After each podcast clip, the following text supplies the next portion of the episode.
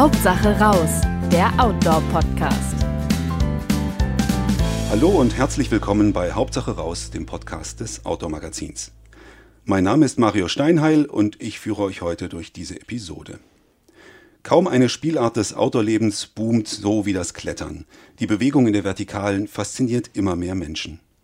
Und Hand aufs Herz, liebe Hörerin, lieber Hörer, hast du nicht auch schon beim Wandern in den Bergen staunend den Kletterern zugesehen und dich heimlich gefragt, warum du das nicht mal selber ausprobierst? Wir klären heute, warum das kein stiller Traum bleiben muss und wir versuchen der Faszination des Kletterns auf den Grund zu gehen. Dafür habe ich mir zwei Menschen an den Tisch geholt, die es definitiv wissen müssen. Beide klettern seit vielen Jahren auf hohem Niveau und beide arbeiten für das größte deutsche Klettermagazin, es heißt schlicht Klettern. Ralf Stör war schon an vielen Bergen der Welt unterwegs und hat es bis auf den Chooyu geschafft, den sechsthöchsten Berg der Erde. Sarah Burmeister hat es weniger mit den ganz hohen Bergen als mit den ganz steilen Wänden. Auch beim harten Bouldern ist sie oft zu finden, also in sehr kurzen, aber auch sehr schweren Routen von wenigen Metern Länge.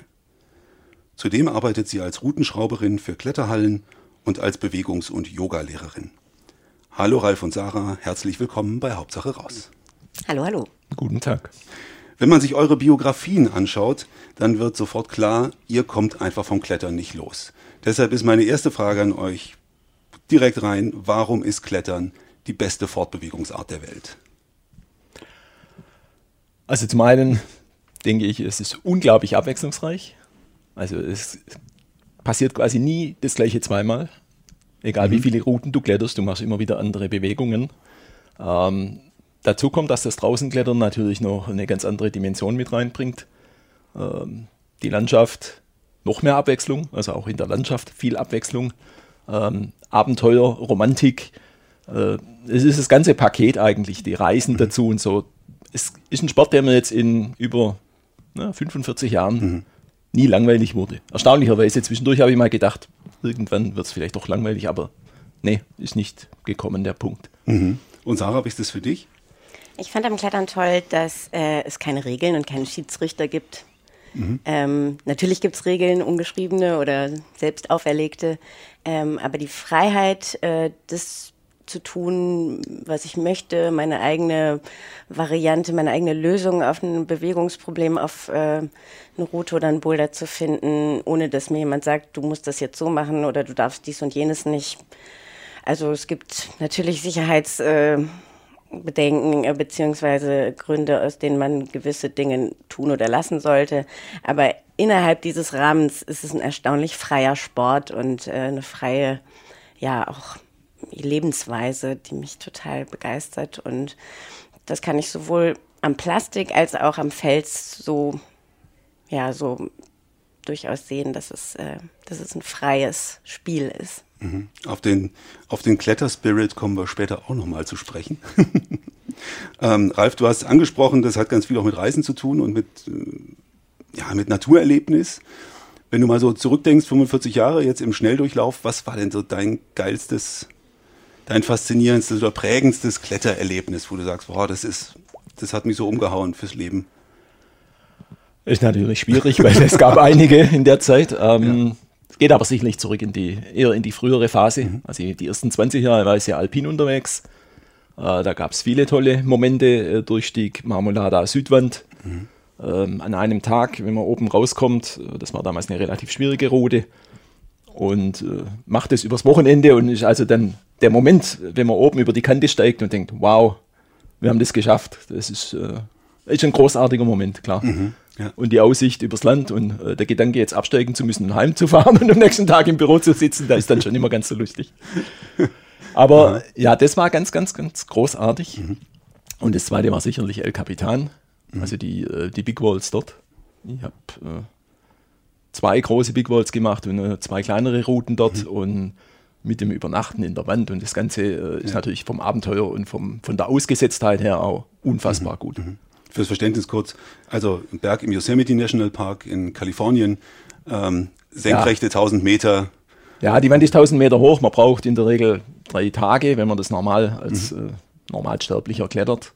Haben wir auch gebraucht in beiden Routen und äh, Man klettert überwiegend technisch, also es war ist nicht das freie Klettern, wie man es heute kennt, sondern man klettert noch mit Trittleiter und so weiter, arbeitet sich da langsam hoch. Aber wie gesagt, die, die Wand an und für sich und die Landschaft, äh, das ist ja nicht umsonst ein Nationalpark, Ja. ist schon einfach so geil, dass es äh, unübertreff, unübertrefflich ist. Ja, ja. Ähm, Sarah, wie ist es? Ähm, was ist? Was ist wichtiger fürs Klettererlebnis? Das Schaffen und das oben über die Kante gucken und zu spüren, ich habe es geschafft? Oder ist es so, dass jeder einzelne Moment und dann die Summe vom Ganzen?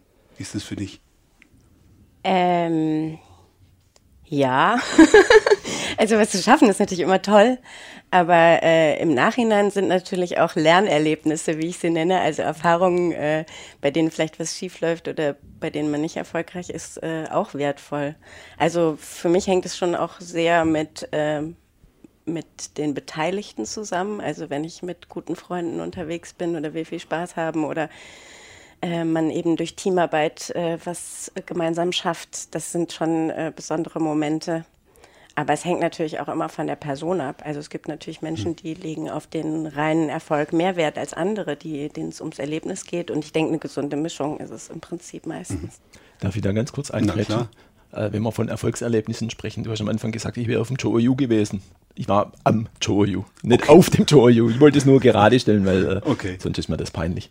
Okay, am, okay, am. Manchmal ist ja auch der Erfolg das ähm, Gesunde wieder Dass man überlebt, absolut. Im Alpinklettern ist das eigentlich der größte Erfolg, würde Ja. ich sagen. Ja, nur, nur alte Kletterer sind gute Kletterer, oder? ja, ja. durchaus. Ja, leider. Ähm, wie ist es, wenn, wenn ihr Leute trefft, die Klettern irgendwie reizvoll finden, ähm, aber es sich nicht zutrauen? Was sagt ihr denen? Also ich sag, ähm, probieren geht über studieren. Ähm, weil viele von den Hindernissen oder Hürden, die man sich vorstellt, äh, sind gar keine. Also ich denke mal, wer auf eine Leiter steigen kann, kann auch klettern. Ähm, andererseits, vielleicht ist es auch nicht für jeden. Also ich habe auch schon Menschen getroffen, die gesagt haben, das hat mir keinen Spaß gemacht. Ich war zwar sehr erstaunt und es waren noch nicht viele, aber äh, das gibt's schon. Und wenn man es nicht ausprobiert, wird man es nicht wissen. Ähm, also erstaunlicherweise ähm, gibt, macht es schon eigentlich den meisten Spaß. Und ähm, wie erklärt ihr euch das, dass das so ist, dass eigentlich, wenn man es mal ausprobiert, man den Reiz spürt? Ich glaube, grundsätzlich ist natürlich eine, eine Grundbewegungsfortart. Äh, Fort- Fortbewegungsart, sorry. Eine grundsätzliche Fortbewegungsart, die in Ja. uns angelegt ist. Also ich habe ja mal Geologie und Paläontologie studiert, äh, bin der Meinung, wir kommen vom Affen her. Und äh, Zweifellos. äh, sind mit denen schon irgendwie auch noch verbannt, tief drinnen und bewegen uns auch äh, gerne in der Vertikalen. Das zweite ist sicherlich das Spiel mit der Schwerkraft und mit der Angst. Also ist ja beides mit drin, sage ich mal, einerseits ein sportlicher Aspekt, andererseits der Aspekt, äh, dass man sich doch überwinden muss, selbst wenn man noch so gut gesichert ist.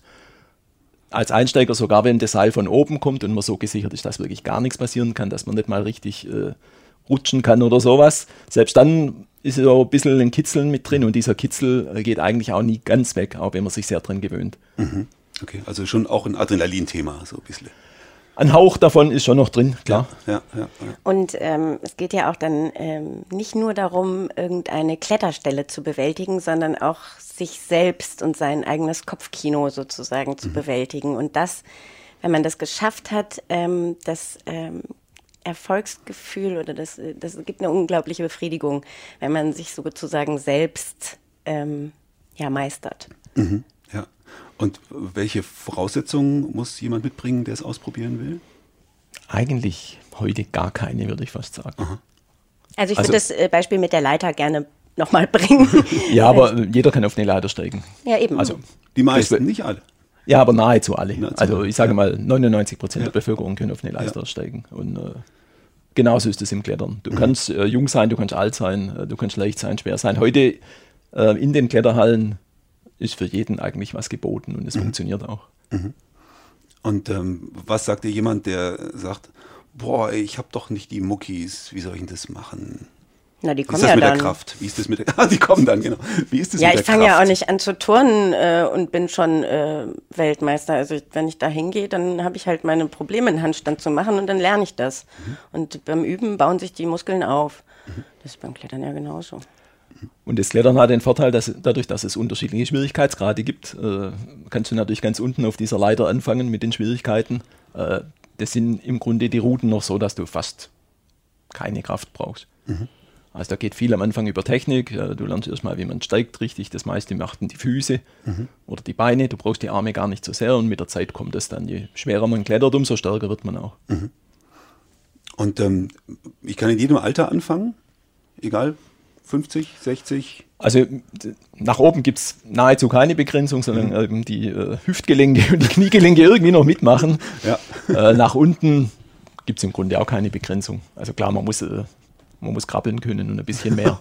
ja, aber ich meine, ja, wenn du dir anschaust, die heutigen äh, absoluten Top-Kletterer, da gibt es mhm. einige davon, die waren, glaube ich, mit drei oder so das erste Mal dabei an der Wand. Mhm. Oder mit vier. Äh, ja. die, die klettern quasi von wirklich von Kindesbeinen an. Mhm. Und es geht. Ja, ich glaube, also ich habe es an meinen Kindern ja beobachtet, äh, wahrscheinlich fangen die viel leichter an und mit viel weniger Problemen und einer viel besseren Beweglichkeit und also Kinder klettern ja sowieso überall rauf.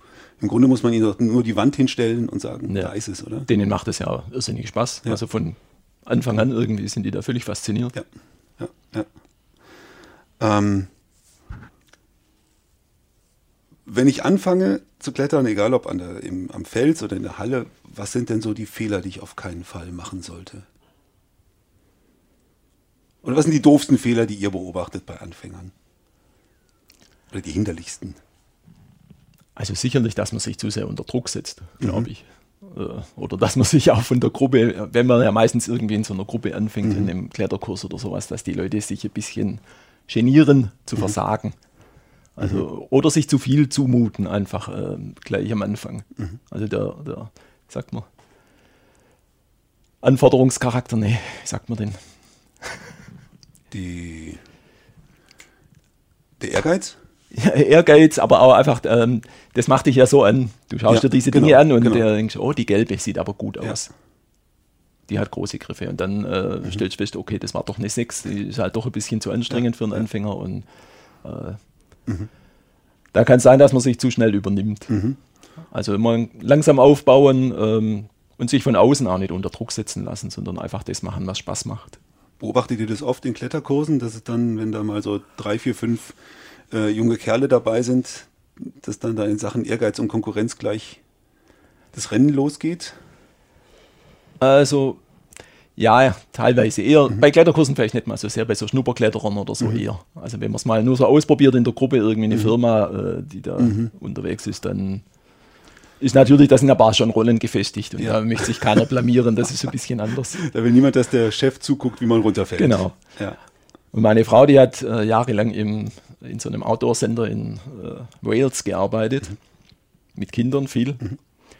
Und wenn die zum Klettern gegangen sind mit den Kindern, die waren natürlich auch, das waren Schulklassen, da waren auch schon so gefestigte Rollen drin, da gab es äh, den starken Jungen und da gab es das kleine Mädchen und das Großartige war immer, wenn die dann abseilen gegangen sind oder so etwas, die kleinen Mädchen, dass die das dann gemacht haben und die sind hochgeklettert und hatten keine Angst und die Großmäuler waren am Schluss die, die unten standen und so, ich will da jetzt nicht unbedingt hoch oder runter.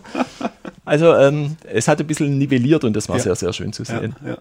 Also manche entdecken da auch ein Talent, äh, mhm. die jetzt andere Sportarten vielleicht gar nicht können. Also ich zum Beispiel, die waren nicht besonders gut äh, im mhm. Fußball oder im Handball oder was ich sonst noch gemacht habe. Mhm. Und äh, habe dann festgestellt, Klettern ist mein Ding. Mhm.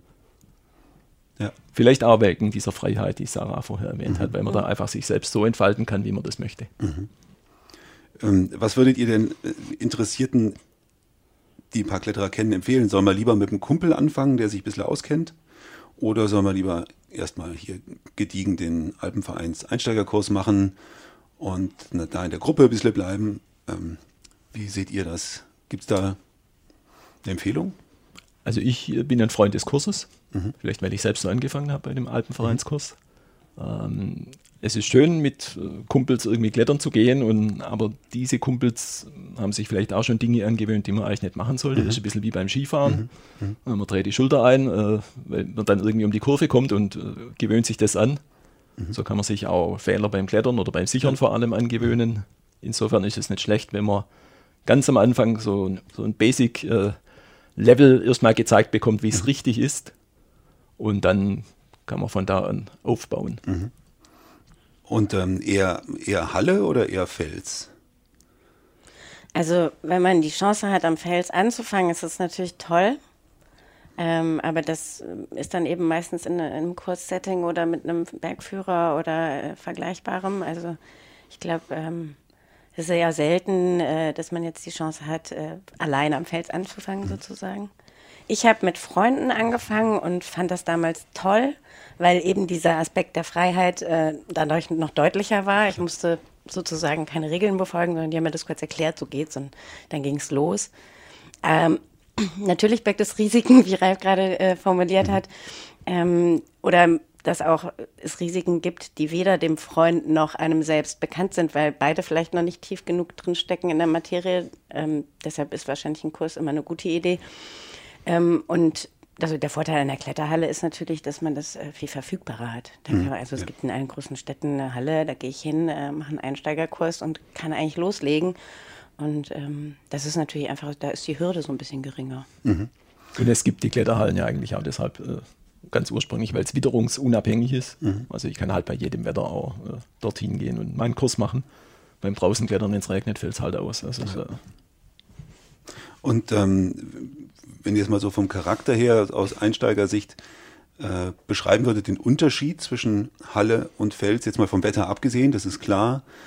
Ähm, oder auch wenn ich dann den Übergang mache, ich habe irgendwie, ja, jetzt ein Jahr schön hier in der Halle ein bisschen äh, gearbeitet und trainiert und ähm, glaube, ich kann es jetzt. Und äh, dann gehe ich zum ersten Mal auf die Schwäbische Alb oder ins Allgäu und äh, stehe vor den, vor den Wänden. Was ist so der Unterschied?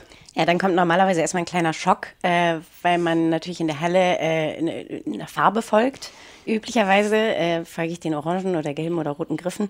Das ist am Fels natürlich nicht so. Und allein das Identifizieren meiner Griff- und Trittmöglichkeiten sind dann für die meisten eine Herausforderung. Ähm, Andererseits äh, bietet der Fels viel mehr Bewegungsmöglichkeiten, weil alles, was in der Kletterhalle zum Klettern da ist, ist natürlich auch Menschen gemacht, von Menschen ausgedacht.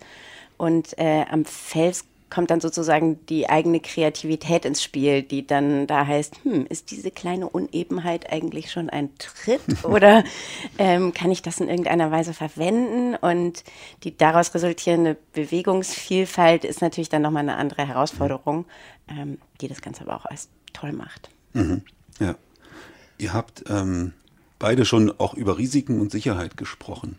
Könnt ihr einmal erklären für die absoluten Einsteiger unter den Zuhörern und Zuhörern. Wie funktioniert das im Prinzip mit dem Sichern? Also das Grundprinzip, wie, wie kommt das, dass ich nicht runterfalle, wenn ich loslasse? Also man fällt. Ähm, aber es ist jetzt nicht so, als würde man nicht mehr fallen, äh, sondern das Fallen ist eben sicher gemacht, ähm, indem wir mit Seilen arbeiten und fixen Haltepunkten, in denen das Seil ähm, eingehängt wird oder schon eingehängt ist. Ähm, als Anfänger ist das Seil üblicherweise oben an der Wand ähm, eingehängt, also man nennt es Top Rope, was im Englischen kommt. Ähm, das heißt, das Seil geht von meinem Gurt, wenn ich jetzt Kletterer bin, ähm, eben oben zur Umlenkung und dann wieder zurück zu meinem Sicherer. Und der wiederum kann das Seil deshalb festhalten und halten, mich damit halten, weil er ein Sicherungsgerät benutzt, das die Kräfte etwas runterbricht. Mhm. So. Ähm, das ist dann das Top Rope. Ähm, wenn es dann weitergeht oder wenn man eben am Fels ist, äh, da gibt es dann Haken in der Wand und das Seil ist erstmal noch nicht oben. Wenn ich das selber hochbringe, dann habe ich auch das Seil am Gurt, bin dann aber sozusagen am scharfen Ende und bin im Vorstieg. Dann äh, kann ich mit Hilfe von Echsen, ähm, beziehungsweise Express-Sets heißen sie, glaube ich, mhm. ähm, das Seil in die Sicherungspunkte einhängen und wenn ich falle, ähm, wiederum hält der Sicherer mit einem Sicherungsgerät das Seil unten, ähm, dann falle ich immer so weit, wie ich gerade vom letzten Sicherungshaken sozusagen entfernt war und darüber hinaus, wie das Seil eben ähm, ja, zulässt. Mhm. Das heißt, ich werde immer vom Seil gefangen ähm, beim Seilklettern und Sportklettern und Alpinklettern. Ähm, und wenn ich bouldere, dann ähm, gibt es kein Seil. Bouldern äh, wird typischerweise in Absprunghöhe vorgenommen und ähm, in den Hallen gibt es dann eben einen äh, Weichmattenboden oder äh, wenn ich draußen boulder, habe ich ein Crashpad dabei, das ich auf dem Boden ähm, so platziere, dass ich halt keine bösen Stürze hinlege, sondern. Also eine Matratze, kurz gesagt. Eine, etwas mehr als eine Matratze. Ja, es ist meistens ein festeres Gummi, ja, das eher so ein bisschen genau. polsternd wirkt, so federnd mhm. wirkt, genau. Ähm, woran erkenne ich denn, ob der Mensch, mit dem ich da klettere, ob der das richtig macht oder nicht? Ist das, dass der ein guter Sicherer ist oder ein schlechter Sicherer ist? Ist sehr schwer zu erkennen, weil die mhm. Sicherungsmethoden, also die Sicherung, es gibt verschiedene Sicherungsgeräte, so muss ich mhm. sagen. Es gibt bestimmt 20, äh, 25 verschiedene mhm. Typen. Ähm, und es gibt ein bisschen unterschiedliche Bedienungsmethoden. Deswegen ist das nicht ganz so einheitlich zu sehen sofort. Ich meine, was ganz schlecht ist, ist, wenn der Sicherungspartner nicht aufpasst. Mhm. Also wenn er sich mit dem Nachbarmann unterhält, während er sichert oder irgendwie in die Landschaft guckt, anstatt mich zu beobachten. Ähm, das ist zum Beispiel ein mhm. Punkt, wo ich sagen würde, das geht nicht. Äh, wenn er keinen Partnercheck macht, also bevor man losklettert, überprüft man sich gegenseitig. Man klettert ja zu zweit. Ist der eine richtig eingebunden? Hat er seinen Knoten zu? Ist der Gurt zu? Und der andere, also der, der eingebunden ist und klettern möchte, der schaut, ob das Sicherungsgerät, ob das Seil richtig drin liegt, der Schraubkarabiner zu ist und so weiter. Also es gibt einfach so Routinen. Und wenn die jemand nicht macht, ist schon mal auch nicht in Ordnung. Heutzutage schon fast strafwürdig, muss also nicht strafwürdig, aber es wird tatsächlich, äh, könnte zu juristischen Problemen führen, wenn dann tatsächlich ein Unfall passiert und man macht die Routinen, die heute anerkannt sind, so nicht, mhm. äh, wird man belangt. Also mhm. muss man aufpassen. Mhm. Und als wichtigstes könnte man dann noch sagen, dass die Hand am Bremsseil ein, äh, ein wichtiger ähm, Indikator für die Sicherungsfähigkeit ist. Also selbst wenn äh, Geräte halbautomatisch oder irgendwie in irgendeiner Form bremsunterstützend blockieren, ähm, sollte eben die, die Bremshand immer am Seil unterhalb des Gerätes bleiben, egal was passiert. Ähm, egal wie abgelenkt, egal wie ähm, hoch man fliegt, weil man vom Sturz, von der Sturzenergie vom Boden abgehoben wird, egal wer gerade ähm, von der Seite rein ähm, grätscht. Also das ist, ähm, das ist ein wichtiger Indikator, dass äh, der Sicherer imstande ist, das Bremsseil immer kontrolliert, zu kontrollieren und dass auch nicht zu viel Schlappseil, ähm, also überflüssige Seilmenge aus dem zwischen, zwischen Kletterer und Sicherer sind. Mhm. Wobei ich das natürlich, während ich klettere, schlecht kontrollieren ja, kann, weil klar. der Sicherer steht unten, äh, mhm. ich bin unterwegs in der Wand, ich sehe es eigentlich nicht. Mhm.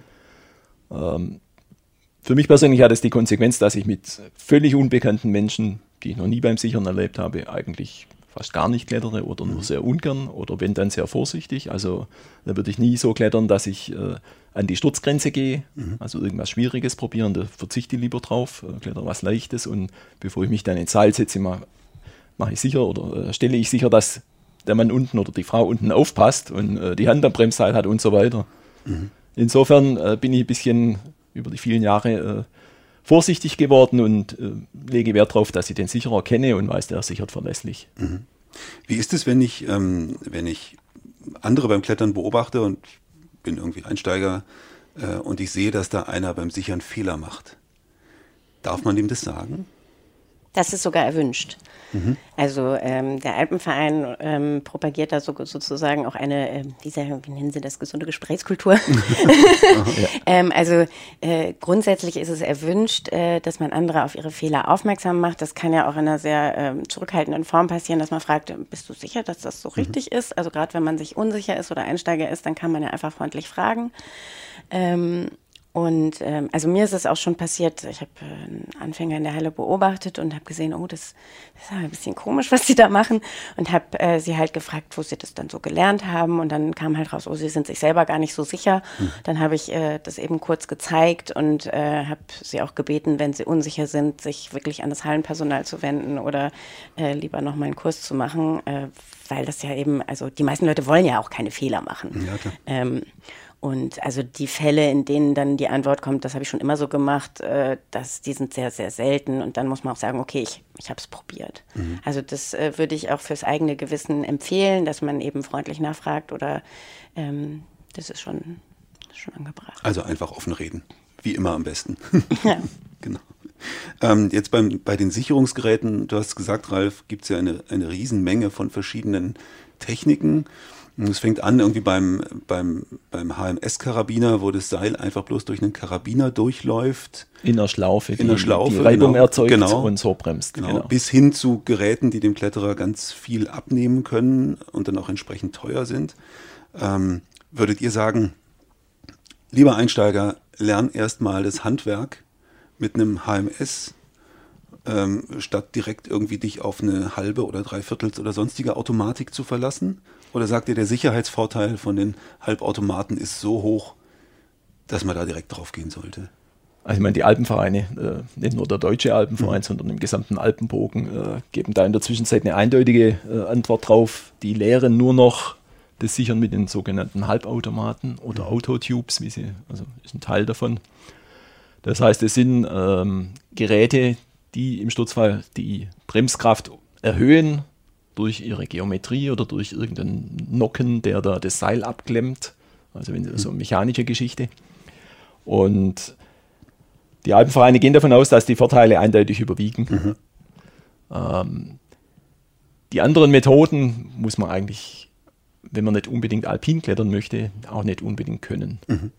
Dazu kommt, und so, sorry Sarah, ähm, es, also ich habe auch viele Jahre mit Tube und mit HMS gesichert. Ähm, bin dann natürlich hier über äh, meine Berufstätigkeit, äh, auch als Tester für die Zeitschrift Klettern, immer wieder mit allen möglichen Sicherungsgeräten geklettert. Und es ist einmal passiert, dass meine Frau gestürzt ist, überraschend, äh, war schon weiter oben. Ich war gerade der schlechte Sicherer, der zur Seite geguckt hat, wie das so ist. Stand ein kleines Stück von der Wand weg. Die fällt ein bisschen weiter als erwartet. Ähm, mich zieht es an die Wand hin und ich lasse mit beiden Händen im Reflex los, um mich äh, an der Wand abzustützen, damit ich da nicht irgendwie dagegen knalle. Mhm und hatte zum Glück äh, so ein automatisches Sicherungsgerät, das dann auch sofort blockiert hat. Mhm. Und in dem Fall ist es so, wenn ich mit, dem, mit diesen äh, nicht Bremskraft unterstützenden Geräten mhm. äh, gesichert hätte, wäre die auf den Boden gefallen. Mhm. Okay. Also, also eine eindeutige Empfehlung wirklich. Ja, ja, es gibt einfach Fälle. Ich habe auch mhm. andere Geschichten gehört äh, von dem Bergführer, der erzählt hat, rückwärts gelaufen, beim Draußenklettern irgendwie so zwei Schritte zurück, um zu schauen, was da oben passiert. Nach hinten gestolpert, losgelassen mit beiden Händen. Mhm. Ähm, deswegen werden diese Geräte empfohlen, weil sie einfach noch eine zusätzliche Sicherheitsstufe mhm. bieten.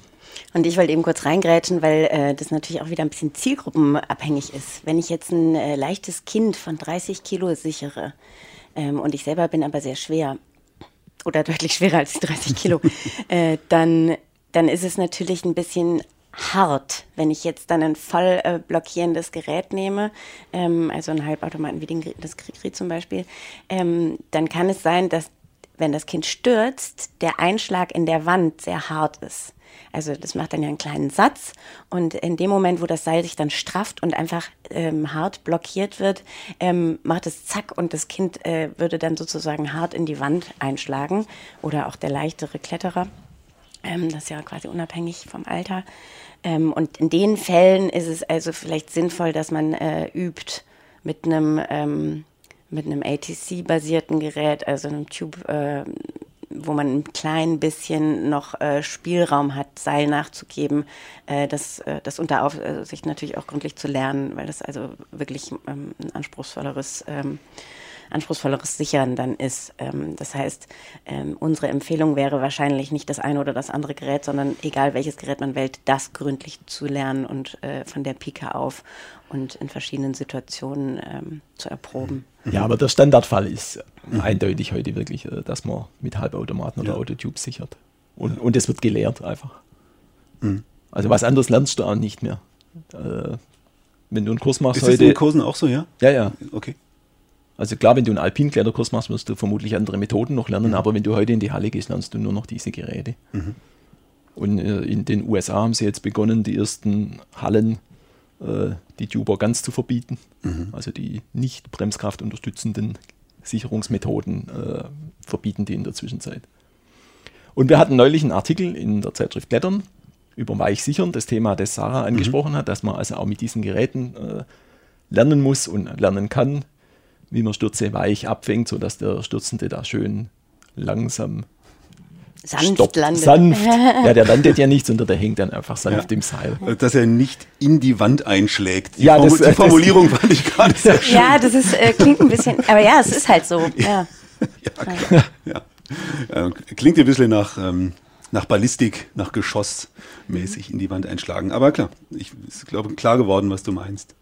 Ähm, so ein zweites Ausrüstungsthema wollte ich noch ansprechen, äh, mit dem wahrscheinlich jeder auch bei seinem ersten Kurs ziemlich schnell in Berührung kommt, nämlich die Schuhfrage. Ähm, äh, gibt ja alle möglichen Sprüche wahrscheinlich drüber, wie eng Kletterschuhe sein müssen und müssen sie wehtun und die aufgestellten Zehen.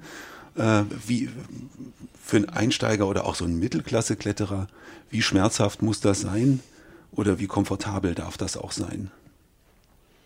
Also ich sag's mal kurz, ich bin also bis knapp unter sieben geklettert und ich habe echt bequeme Schuhe und ich hatte nie das Gefühl, engere Schuhe würden mich jetzt in den neunten Grad katapultieren. Ähm also so ist es sicherlich auch nicht, äh, dass dich der Schuh katapultiert. Das kannst du nur selbst, aber klar helfen äh, gute Schuhe beim Klettern. Also der Schuh ist das einzige, eigentlich fast das einzige Ausrüstungsmittel oder der einzige Ausrüstungsgegenstand, der direkt Einfluss hat auf deine Performance beim Klettern. Also außer Chalk vielleicht noch. Also Magnesia, das weiße Pulver. Was das weiße Pulver, was man sich auf die Finger tut, damit ja. die Reibung am Fels oder an den Plastikgriffen besser ist. Aber der Schuh ist wirklich das Einzige, das direkten Einfluss nimmt. Äh, für den Einsteigebereich, wenn ich jetzt im vierten, fünften Grad in der Halle kletter, sind die, oder selbst im sechsten Grad sind die Dritte dort so groß, äh, dass die Performance vom Schuh quasi fast keine Rolle spielt. Mhm. Insofern äh, die meisten Leute bekommen heute sowieso einen Leihschuh beim ersten Mal, wenn man klettern geht und ähm, nehmen den dann so groß, dass er so ähnlich ist wahrscheinlich wie ein Turnschuh vom Gefühl. ja. Aber Kletterschuhe sind per se natürlich nicht äh, geschnitten wie Turnschuhe. Die sind nicht äh, auf Bequemlichkeit geschnitten, sondern auf Performance eigentlich. Das heißt, die sind an der Außenseite ein bisschen schmaler. Die Zehen sollen direkt äh, den Kontakt vermitteln zum Fels oder zum Plastik. Äh, man sollte das Gefühl haben, wenn vorne zwei Zentimeter Luft sind, hat man gar kein mhm. Gefühl mehr, dann geht es wirklich gar nicht mehr, draußen sowieso nicht. Insofern, ähm, wobei es heute relativ bequeme Kletterschuhe gibt, die trotzdem Top-Performance liefern, das ist das Schöne. Mhm. Also da hat sich einiges weiterentwickelt, äh, die Leisten sind besser geworden, äh, die Schuhe sind zum Klettern in der Halle ein bisschen weicher, die passen sich auch schnell an die Fußform an. Mhm. Aber wenn man so als, als Nicht-Kletterer das erste Mal in den Kletterschuh steigt, glaube ich, äh, so richtig wohlfühlen wird man sich da vielleicht nicht gleich. Ja, es sind keine Hausschuhe, definitiv nicht. Nee. Ja, und auf die, um auf die Frage zurückzukommen, als äh, Einsteiger, also eben man kann mit Leihschuhen ein bisschen experimentieren, kann man eine Größe größer, eine Größe kleiner nehmen und insgesamt sollten die natürlich halbwegs eng sitzen, also eher wie eine Socke, ähm, dass man eben nicht abrutscht, wie Ralf jetzt gerade beschrieben hat, dass man äh, gut auch auf kleineren Tritten äh, das Gewicht selber drauf parken kann. Und ähm, da muss man auch ein bisschen ausprobieren, weil ja die Fußform äh, darüber entscheidet, welche, welche Schuhform bequem ist. Das heißt, ähm, da lohnt es sich eine Weile rumzuprobieren und zu schauen, dass man einen Schuh findet, der möglichst gleichmäßig eng sitzt und nicht an einer Stelle drückt und an der anderen ist eine Luftblase, ähm, sondern dass man da halt so, so lange probiert, bis man was gefunden hat, was auf den eigenen Fuß passt. Und dementsprechend äh, können wir jetzt auch keine Empfehlung geben, nimm dies oder nimm das, weil es hängt ja vom Fuß ab und auch ein bisschen von der persönlichen Vorliebe. Die einen haben lieber einen äh, steiferen, härteren äh, Schuh. Ist ja ein bisschen wie beim Wandern. Wenn ich einen steifen Schuh habe, dann unterstützt der mich mehr, dann brauche ich nicht so viel Waden- und C-Power. Ähm, und wenn ich einen weicheren Schuh habe, ist der vielleicht bequemer, aber dann muss mein Fuß auch mehr arbeiten. Mhm. Und da muss man einfach ein bisschen äh, experimentieren und ausprobieren. Mhm. Ähm, mal rübergesprungen, beziehungsweise hochgesprungen von den Füßen zum Kopf. Ähm, in die Wand einschlagen. Und du hast vorhin ja auch schon mal erwähnt, Ralf, ähm, vor allem am Anfang wird Angst eine große Rolle spielen. Ähm, welche Rolle hat die Angst beim Klettern? So ist eure Erfahrung. Gehört dazu? Sie gehört dazu.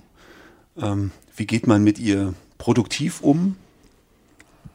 Also sie gehört auf jeden Fall dazu. Äh, ich denke, jeder hat Angst vor der Tiefe.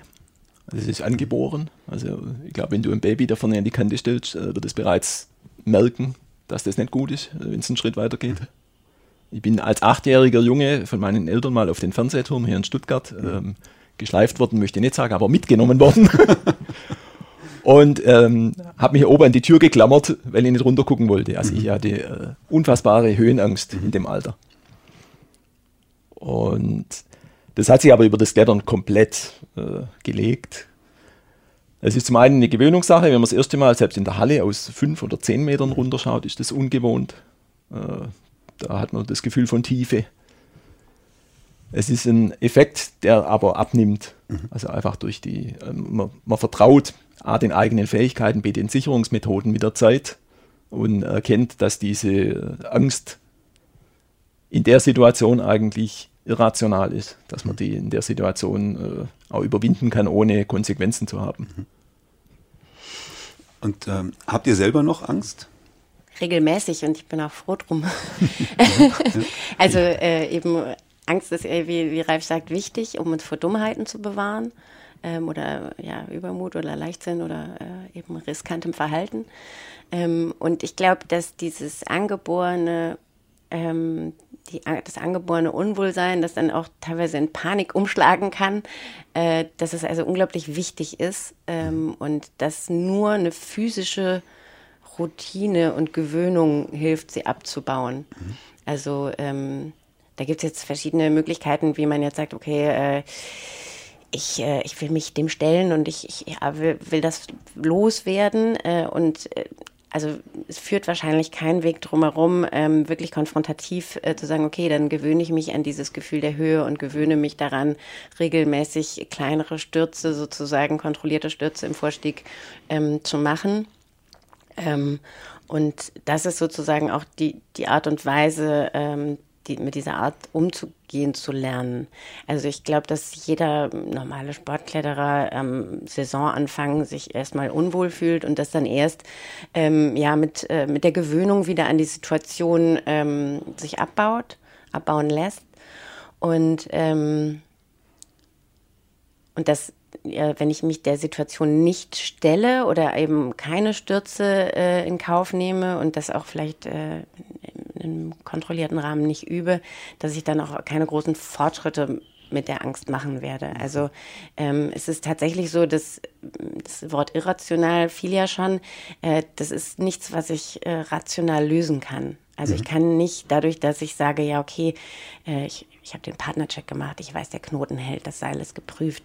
Ähm, das sind äh, alles Fakten, die mir so völlig klar sind, äh, die ich so akzeptieren kann. Aber meine Angst wird diese Fakten nicht anerkennen. Mhm. Die Angst wird nur anerkennen, was ich tue. Mhm. Und je öfter es mir gelingt, ähm, eben im Angesicht der Angst oder die, dieses irrationalen Gefühls zu sagen, ich konzentriere mich und kletter trotzdem noch einen Schritt weiter, ähm, je öfter ich das tue und mich selber überwinde, desto leichter wird es mir auch fallen. Und äh, je mehr ich eben mit Ausgesetztheit und Höhe und äh, Stürzen zu tun habe und die Erfahrung mache, es funktioniert, ich werde sicher gefangen, ähm, es passiert mir nichts, ich kann diese Stürze immer wieder nehmen, immer wieder erfahren, ähm, das wird dann dazu beitragen, dass sich die Angst abbaut und ähm, von einem irrationalen in einen rationalen Rahmen mhm. übergeht. Ich finde ja sogar, dass die Angst manchmal Spaß macht. Also wenn man sich so wegtrauen muss, äh, man klettert irgendwo hoch und dann kommt eine schwere Stelle, da ist jetzt nochmal ein sicherer Haken, aber trotzdem ist es ein Stück zum nächsten und man mhm. muss sich, guckt da hoch und denkt, huh, das ist, das ist doch weiter als ich dachte und es ist, äh, aber solange es sicher ist, muss man sagen, macht es Spaß, äh, sich da zu überwinden und äh, sich da durchzubeißen mal. Mhm. Und wird Teil ja. der Herausforderung, ja. Ja, natürlich. Das macht ja wirklich auch Spaß, ja. sich damit auseinanderzusetzen, ja. auch mit sich selbst auseinanderzusetzen. Das ist ja Teil des Kletterns, dass man irgendwie sich äh, seine eigenen Ängste auch ein bisschen mhm. kennenlernt und äh, vielleicht auch kontrollieren lernt. Gibt es da spezielle Kurse für, für, für oder gegen Angst? Ja, ja, mhm. mittlerweile äh, gibt es ähm, Anbieter, die ja Mentaltraining in jeder Form anbieten mhm. und auch Sturztraining oder äh, eben also solche, solche Kurse, die auf das Mentale zielen, die gibt es. Mhm. Okay, aber das wird wahrscheinlich im Einsteigerkurs nicht groß thematisiert, oder doch auch schon?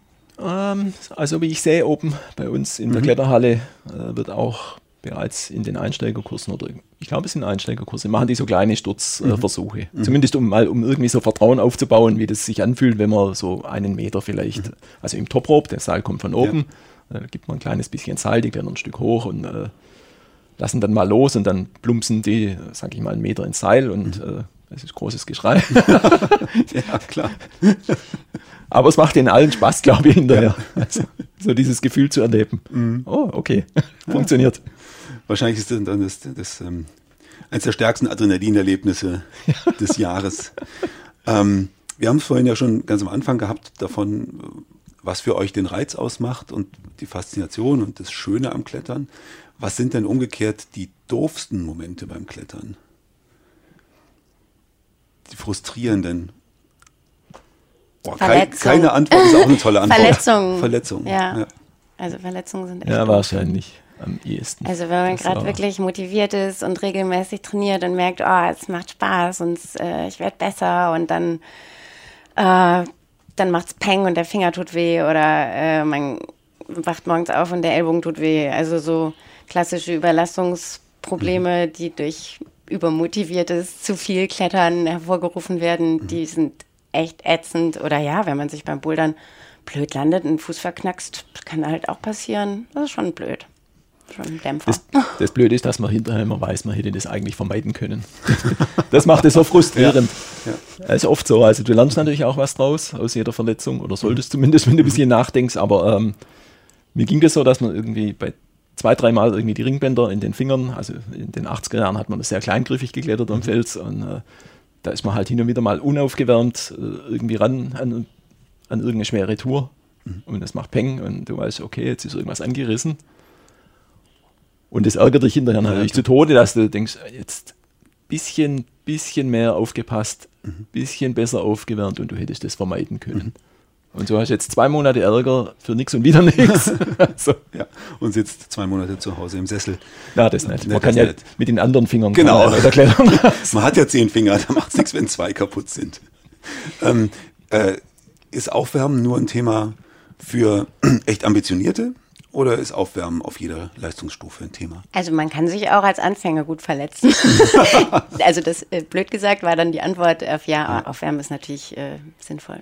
Also auch wenn mhm. äh, das Klettern, ähm, in, in, wie ich das jetzt ähm, betont habe, mit Freiheit und draußen sein und Romantik und äh, wir machen einen Ausflug auf den Berg, äh, das ist natürlich eigentlich kein äh, klassisches sportliches Unternehmen, sondern eher ein Abenteuer mit sportlichen Aspekten und mhm. da wird es dann gerne vergessen beziehungsweise äh, nicht so wichtig genommen. Aber also gerade wenn man jetzt das in der Kletterhalle betrachtet, das ist natürlich ein Sport äh, wie der andere auch und ein bisschen. Aufwärmen ist auf jeden Fall sinnvoll. Mhm. Also man ähm, schützt sich nicht nur vor Verletzungen, sondern man kommt auch natürlich in eine viel bessere Leistungsfähigkeit, wenn man eben gut aufgewärmt ist. Mhm. Und macht ein bisschen mehr Spaß. Mhm.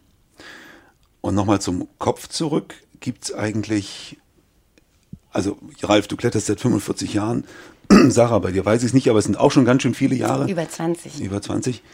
Gibt es aus eurer Beobachtung, aus eurem, was ihr so wisst, eure Kletterfreunde und gibt es eigentlich eine Kletterpersönlichkeit? Also entweder die einen, die, die prädestiniert oder, oder wo er sagt, Mensch, die, die es wirklich ganz lange machen, das ist eine bestimmte, eine bestimmte Art von Menschen?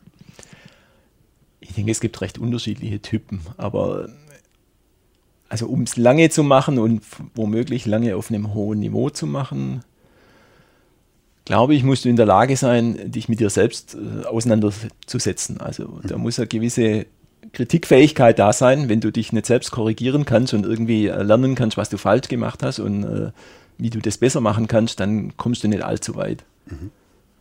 Und es muss, sage ich mal, so viel Intelligenz da sein und Verständnis irgendwie, dass du, dass du die Gefahren erkennst und irgendwie umschiffen kannst. Mhm. Also sonst machst du es eben auch nicht so lang. Mhm.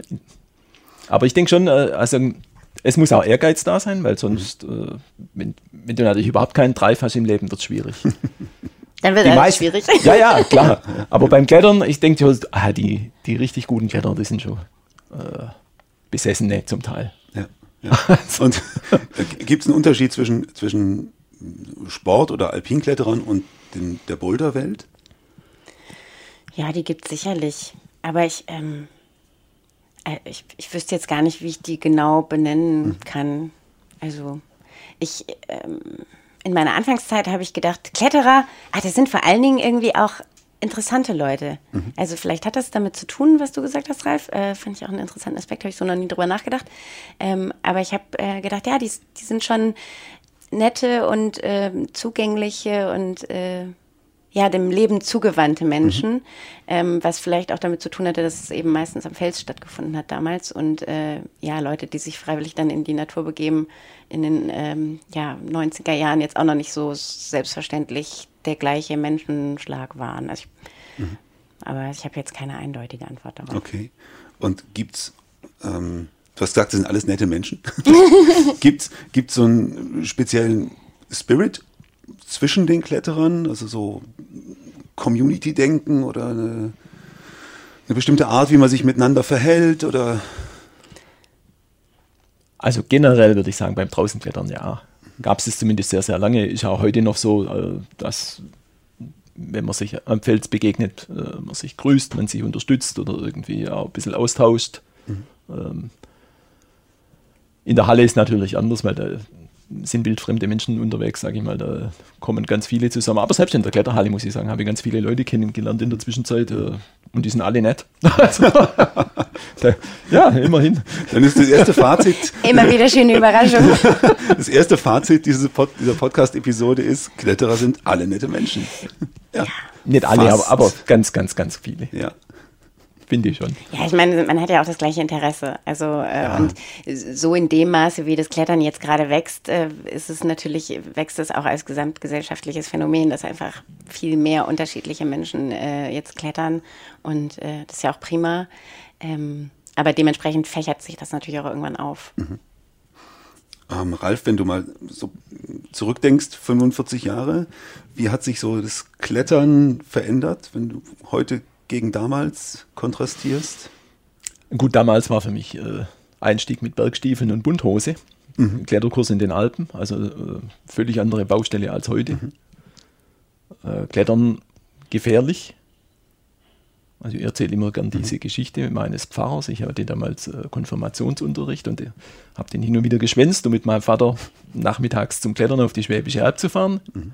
Und als der Pfarrer das gehört hat, hat er gesagt, äh, Ralf, wenn du da abstürzt, ich, be ich begrab dich nicht auf meinem Friedhof. Weil äh, wenn du so mit deinem Leben spielst beim Klettern, dann hast du das nicht verdient. Wow. Also, okay. Na gut, das war ein bisschen, der war da ein bisschen streng, aber ähm, man galt ja quasi ganz früher fast als Selbstmörder, mhm. wenn man Alpinist war. Mhm. Und äh, es gab auch das Klettern in dem Sinn gar nicht, sondern es gab nur den Bergsteiger. Mhm. Und dann hat Anfang der 80er Jahre so sich das Sportklettern etabliert. Also ich war quasi die Generation, die das bei uns hier in der Gegend mit etabliert hat, äh, mit neuen Routen und einem neuen Stil, also mit Bohrhaken zur Absicherung. Das Ganze wurde viel, viel sicherer. Also das ist die grundsätzliche Entwicklung, die zieht sich bis heute durch. Äh, sehen wir ja an diesen Sicherungsgeräten und so weiter. Die Seile sind besser, alles ist viel, viel sicherer geworden. Die Absicherung am Fels ist heute wesentlich, also kann man gar nicht vergleichen, ist viel, viel besser. Insofern ist es auch viel, viel zugänglicher geworden. Mhm. Und dann schließlich kam jetzt über die Hallen quasi noch der Sprung in die Städte. Mhm. Also, dass es quasi ein urbaner Sport wird oder geworden ist. Äh, eigentlich auch ist das ja der Teil des Kletterns, der am meisten Zuwachs hat, ja. äh, auch den meisten Erfolg feiert, wenn man das so möchte. Mhm. Äh, jetzt kommt noch Olympia dazu dieses Jahr, also im mhm. Sommer Klettern erstmals oder Sport, Sport Climbing heißt es dann offiziell ähm, olympische Sportart. Mhm. Also alles vor 45 Jahren unvorstellbar. Das ist quasi der Ritterschlag. Ja, kann man so sagen. Mhm.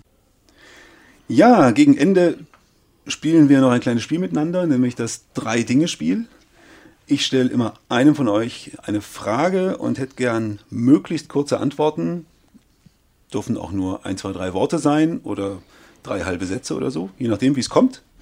Ähm, und ähm, ihr kennt die Fragen nicht, deshalb schauen wir mal, was rauskommt. Ralf, drei Dinge, die Einsteiger nicht brauchen. Lange Unterhosen. Viele lange Schlingen um den Hals. Mhm. Und Klemmkeile. Sarah, drei Dinge, die auch erfahrene Kletterer gerne falsch machen. Äh, äh, sich stressen, ähm, äh, mir fällt nicht mehr ein. Aber Ralf okay, hätte was. Ralf hätte was. Sich nicht aufwärmen. Mhm. Ich spreche aus Erfahrung. äh, aber erfahrene Kletterer machen ja gar nicht so viel machen falsch. falsch, sonst wären es keine erfahrenen genau. Kletterer. Sie hätte einen kurzen, äh, kurzen Teufelskreis im Kopf. Teufelskreis leitet perfekt über zur nächsten Frage. Okay. Ralf, drei Tipps, die mir helfen, wenn ich panisch an der Wand hänge und mich nicht vor und nicht zurück traue. Erstens durchatmen. Also wirklich atmen mhm. und beruhigen. Dann schauen nach unten, nach oben. Wo geht's weiter? Also wirklich in Ruhe erstmal äh, denken. drittens im Zweifel zurückklettern. Sarah, drei Dinge, mit denen ich mich in der Halle maximal unbeliebt mache. Äh, laut schreien, ähm, schwitzen und äh, zu wenig Kleidung tragen. ähm, und äh, mangelnde Körperhygiene. Okay. Und Ralf, von dir drei No-Gos am Fels. Griffe schlagen. Heißt künstlich mit dem Hammer. Ja, du, ne? also äh, den Fels verändern, sagen wir es mal so. Ähm, das Chalk dick auftragen und nicht wegputzen. Und wenn ich ankomme, meinen Rucksack auf das Material von dem anderen legen. Das machen Leute? Es gibt Menschen, die das machen, das ist ganz, ganz, ganz erstaunlich. Ich hätte jetzt gesagt, so Müll hinschmeißen Nein, oder. Mir ist das jetzt ein paar Mal passiert, Freunden, aber dass du denkst, was macht ihr hier? Warum? Warum? Warum? Aber ich glaube, die Sache mit dem Müll hinschmeißen und hinterlassen ist auch das vierte. Ja, das ist wahrscheinlich so selbstverständlich. Ja, das sind mehr, Selbstverständlichkeiten äh, eigentlich, ja. dass man sich auf, also äh, anständig verhält gegenüber der Natur. Äh, Sarah, drei Sprüche oder einer oder zwei, die man als Kletterer echt nicht mehr hören kann. Ja, greif doch einfach hoch. äh, viel Spaß und fall nicht runter. Und was war denn dein höchster Berg? Ah, okay. Das sind die. Das sind, glaube ich, so das sind die, Dingsvergleich. ja, Ähm, etwas okay. übernutzten, genau.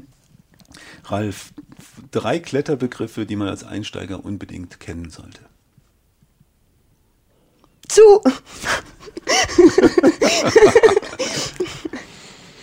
Huh. Schwierigkeitsgrad?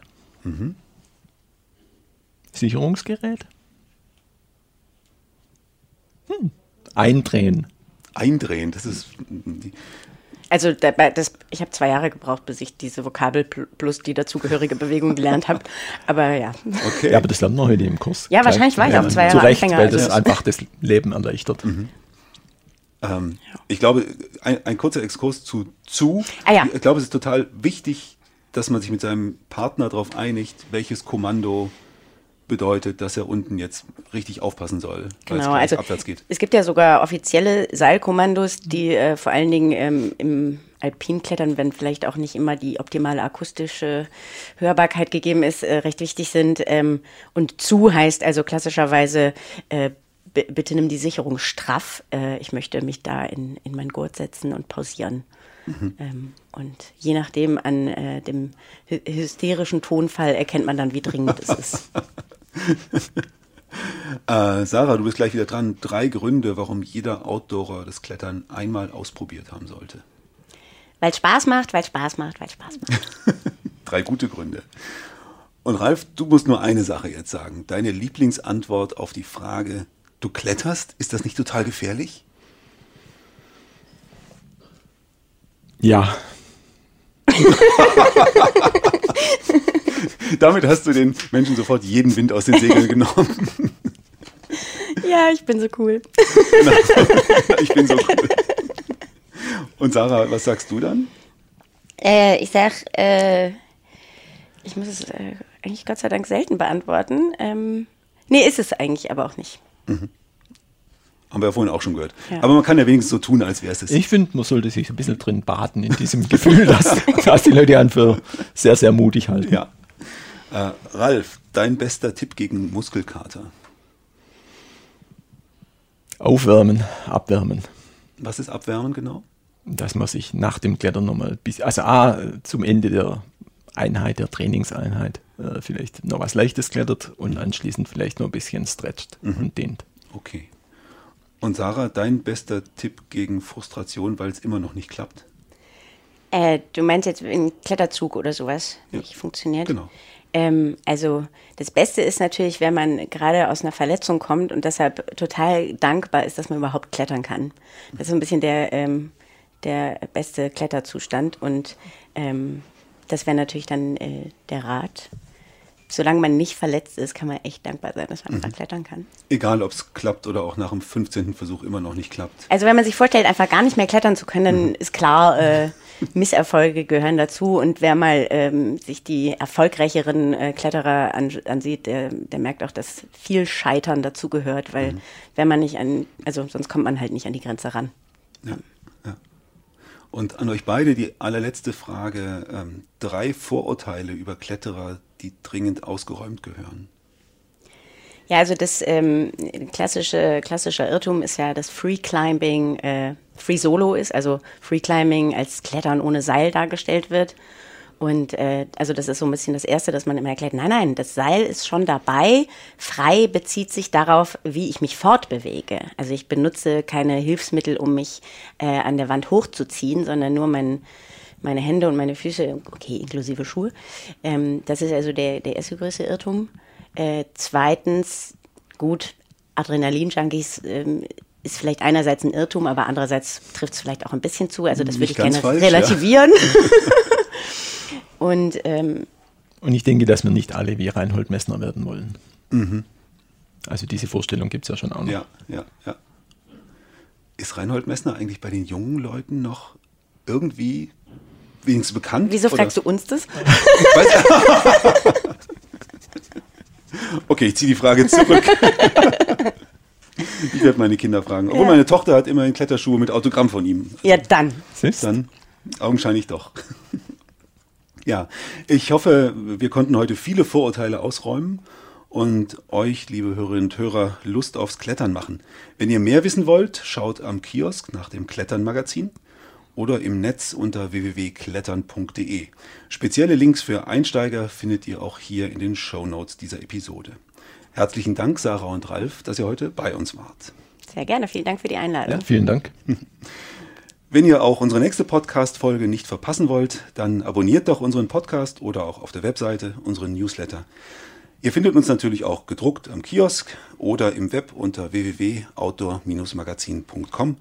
Bis dann, Hauptsache raus.